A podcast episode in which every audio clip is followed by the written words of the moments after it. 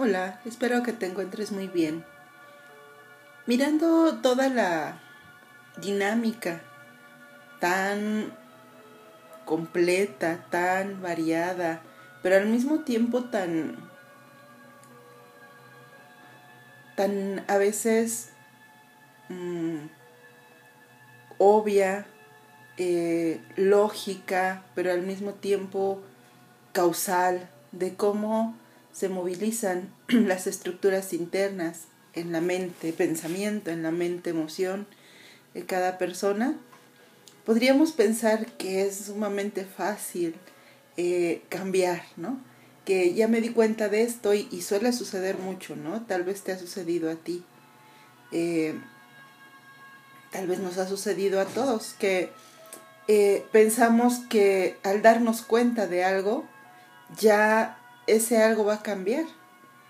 Eh, y claro que el darse cuenta, el poner luz sobre algo es un gran paso, yo diría que pues fundamental, ¿no?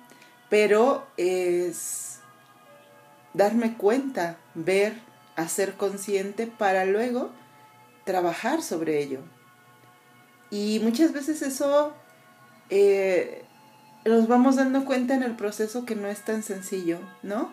Que no es como quitarnos un par de zapatos o quitar un, un cuadro de la pared, ¿no? Que hasta eso a veces nos resulta difícil. ¿Cuántas veces em, usamos el mismo par de zapatos tenis durante mucho tiempo? Ya están maltratados o ya no son tan cómodos. Eh, sin embargo, los seguimos utilizando aunque tenemos otros pares. En una resistencia por soltar aquello que nos gusta o aquello que hemos usado tanto. O es que si quito ese cuadro de ahí se va a berrar esa pared. Sí, pero pues puedes poner otra cosa. Sí, pero es que ese cuadro ha estado ahí siempre. Y empezamos a sostener esa idea de solidificar, ¿no? Esta tendencia mental a solidificar las cosas, a querer que se queden igual aunque a veces ya no son funcionales, aunque a veces ya cumplieron su ciclo, aunque a veces nos demos cuenta que necesitan cambiar. Ahora imaginemos lo difícil que puede llegar a ser el cambiar algo en, en nuestra personalidad, algo que hemos asumido como que eso somos. Hoy podríamos hacer ese ejercicio, ¿no? anotar en una, en tu libreta o en una hoja, em, ¿A cuántas cosas hoy, empezando obviamente desde lo material, tienes este aferramiento? ¿Te cuesta trabajo cambiarlas, soltarlas, dejarlas descansar un poco? Tal vez te esté sucediendo lo mismo o algo similar con la música o con un programa. Ahí puedes observar si hay una canción que escuches, no sé, como, como muchas veces continuas, como, como si nunca la fueras a volver a escuchar si te cuesta trabajo soltarla, sacarla de tu cabeza, ¿no? Si de pronto te, te despiertas y ya estás pensando en esa canción.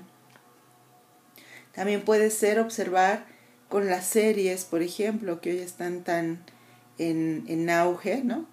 Eh, recordar cuando éramos pequeños, cómo tenías que esperar una semana. Una semana para, para el siguiente capítulo, ¿no?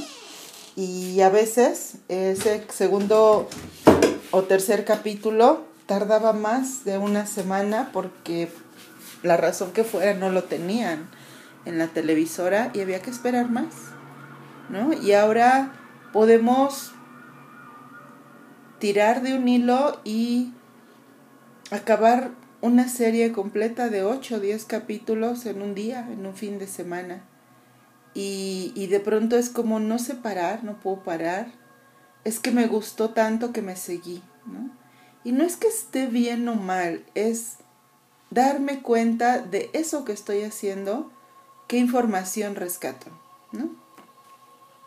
Y podemos tal vez tomar ahí la información de que a veces nos cuesta trabajo parar, a veces nos cuesta trabajo autorregular esa, esa dinámica de, de, ir por aquello que queremos, ¿no?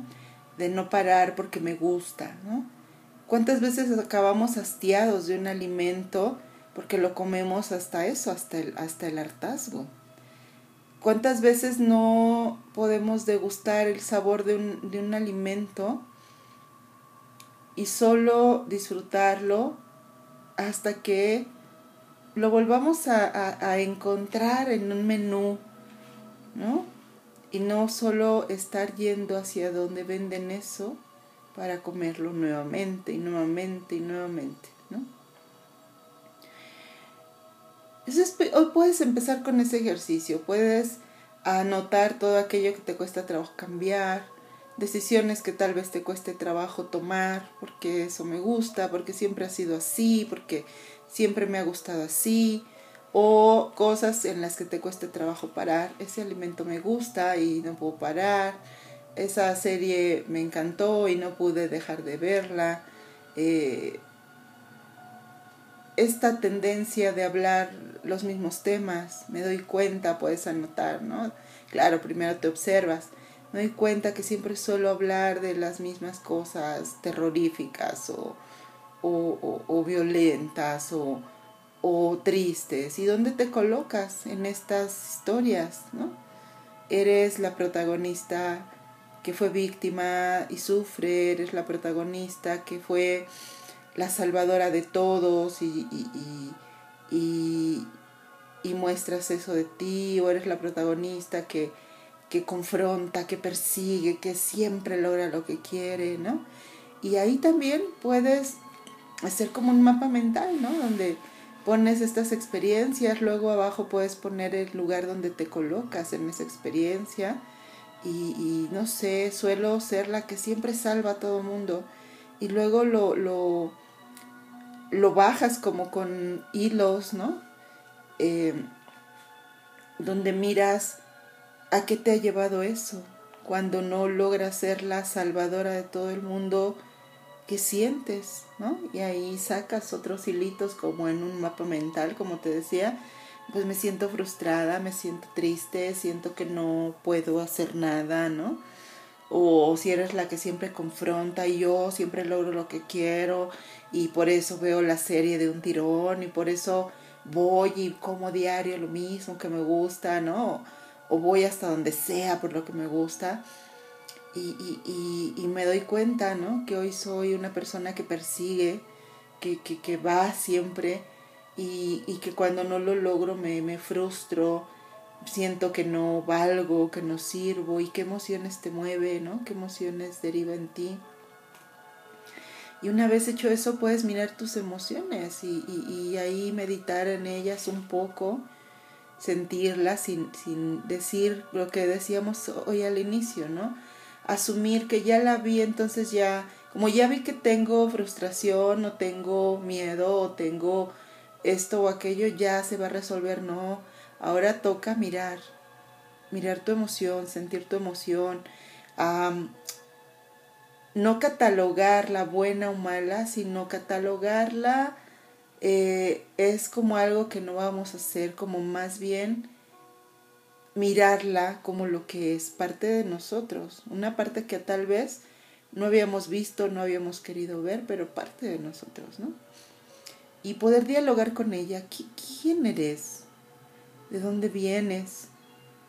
Eh, ¿Por qué te conduces de esta forma? ¿Por qué me, me llevas a esas actitudes? ¿No? ¿De dónde ha surgido? ¿Desde cuándo nos conocemos? ¿no? Y comenzar a ver todas estas emociones y ver de qué pensamientos se sostienen, ¿no? Y entonces ahí hemos, hemos desentrañado, ¿no?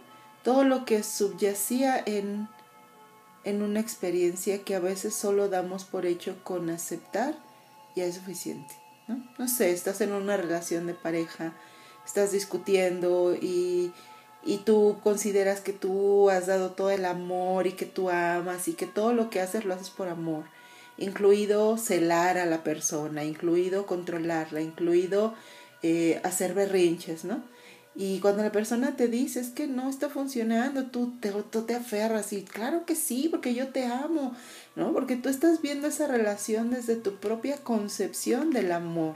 Y tal vez tú aprendiste desde muy pequeña o traes esta tendencia mental de vidas y vidas de que el amor es ahogar al otro, ¿no? Invadir su espacio y que te provea de todo lo que requieres para no sentirte mal y no hacer berrinches. Y tal vez para el otro no es así el amor y se siente que está asfixiándose. Y, y cuando por fin logran hablar en algún momento en esa discusión y tú te miras, ¿no? Eh, esa parte de tu mente que mira que sí, esa relación puede terminar, se abre un poquito, un poquito, ¿no? Y le dice a esa persona, eh, ok, a ver, dime qué estoy haciendo mal, ¿no? Y la otra persona dice, pues es que me, me celas, me ahogas, me agobias, de todo te enojas y tú entonces dices, ok, tienes razón, voy a cambiar en eso. Y te lo llevas en la bolsa, pero no lo cambias. A mí me sucedió muchas veces y creo que a todos, ¿no? Pensamos que, ok, ya me lo dijo, ya lo acepté, ya no va a pasar nada. Y no, porque no lo trabajamos y luego al otro día otra vez empezamos de a poquito, ¿no? Como pisando un terreno. Empezamos de a poquito, primero nada, primero nada, con un gran esfuerzo y luego otra vez se empieza a salir como, como, como una gota que derrama el vaso esas actitudes y volvemos a celar y volvemos a, hacer berrinches y volvemos a, a invadir al otro y volvemos a querer controlar. Porque no hemos llegado al lugar donde vimos nuestra emoción, porque no hemos llegado al lugar donde vimos en qué lugar otra vez me pongo, otra vez estoy persiguiendo, otra vez estoy eh, eh, eh, haciendo de mi pareja una, una presa a la que quiero controlar, ¿no? la que quiero tener aquí y entonces eso vuelve a salir y entonces nuevamente vuelvo a caer en lo mismo. Hasta que vuelvo a discutir con la persona, otra vez mi relación está a un pelín de romperse y la persona me vuelve a mostrar lo mismo y me vuelve a decir lo mismo y, y me y yo, yo como lo hice unos días al inicio me pude controlar porque me lo hicieron ver pero no lo hice desde dentro le digo, es que tú ya viste que yo ya había cambiado, pero luego tú haces cosas y me haces ser la misma persona. No, no. Nuestra mente va a buscar cómo sostener sus tendencias. Y nuevamente va a caer en lo mismo y va a culpar al otro cuando se dé cuenta que nuevamente cayó en lo mismo. Y esto nos va a llevar constantemente al dolor al dolor de la pérdida de lo que, de lo que amamos, al dolor de, de la frustración cuando no logramos aquello que queremos, el dolor de la obsesión, porque obsesionarse es doloroso, al dolor de no atrevernos a algo, al dolor de lo que sea. Pero también nos va a llevar a un callejón sin salida. Un callejón sin salida que sí tiene una salida, una salida que es necesito mirar dentro. Y después de que mire, hacer algo con lo que estoy mirando. No solo ya me di cuenta y ok, ya se resolvió, no. Imagínate que le dicen a un, a un arquitecto, arquitecto, fíjese que las varillas que trajo están débiles. Eso puede poner en riesgo la construcción. Y el arquitecto dice gracias. Para mí era importante saberlo. Sigan construyendo. No cambia las varillas, solo piensa que con que lo sepa ya y asume, entre comillas, la responsabilidad. Un día esa construcción se cae. Se cae. ¿Y qué puede decir ese arquitecto?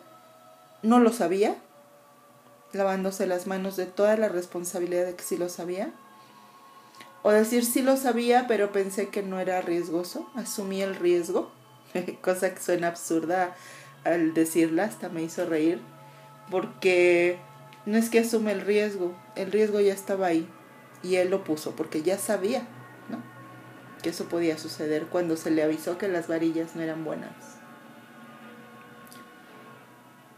O hacemos lo que tenemos que hacer y revisamos no solo las varillas, todos los materiales, ¿no? De nuestra construcción. En el caso nuestro, pues es nuestra vida, nuestras emociones, nuestros vínculos, lo que hay que mirar, sobre todo y empezando con el vínculo con nosotros mismos.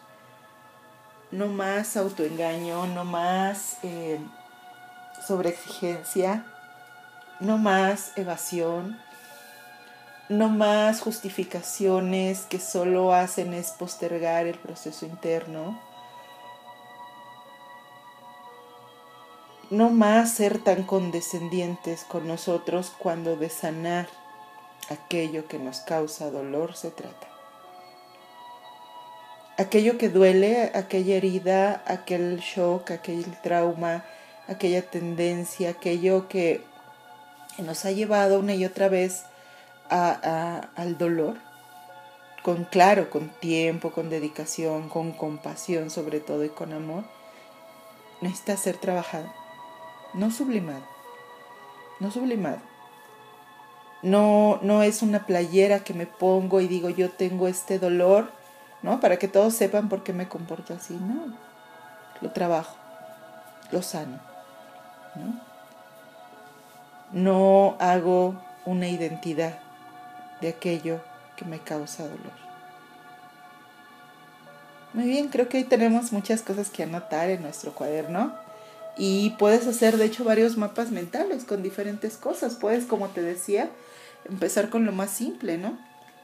Un cuadro en la casa, unos zapatos, unos jeans.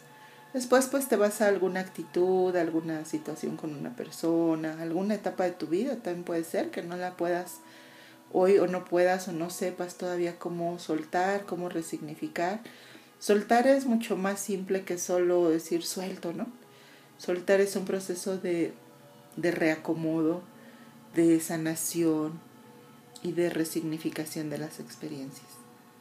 Así que de aquello que encuentres en tu reflexión, en tu cuaderno, pues manos a la obra, a trabajar en ello si encuentras que no puedes hacerlo sola, que vuelves como a enredarte en tus mismos pensamientos y emociones, pues recuerda que siempre puedes acudir con un especialista en salud, eh, un psicólogo, un terapeuta que te ayude y te acompañe en este proceso.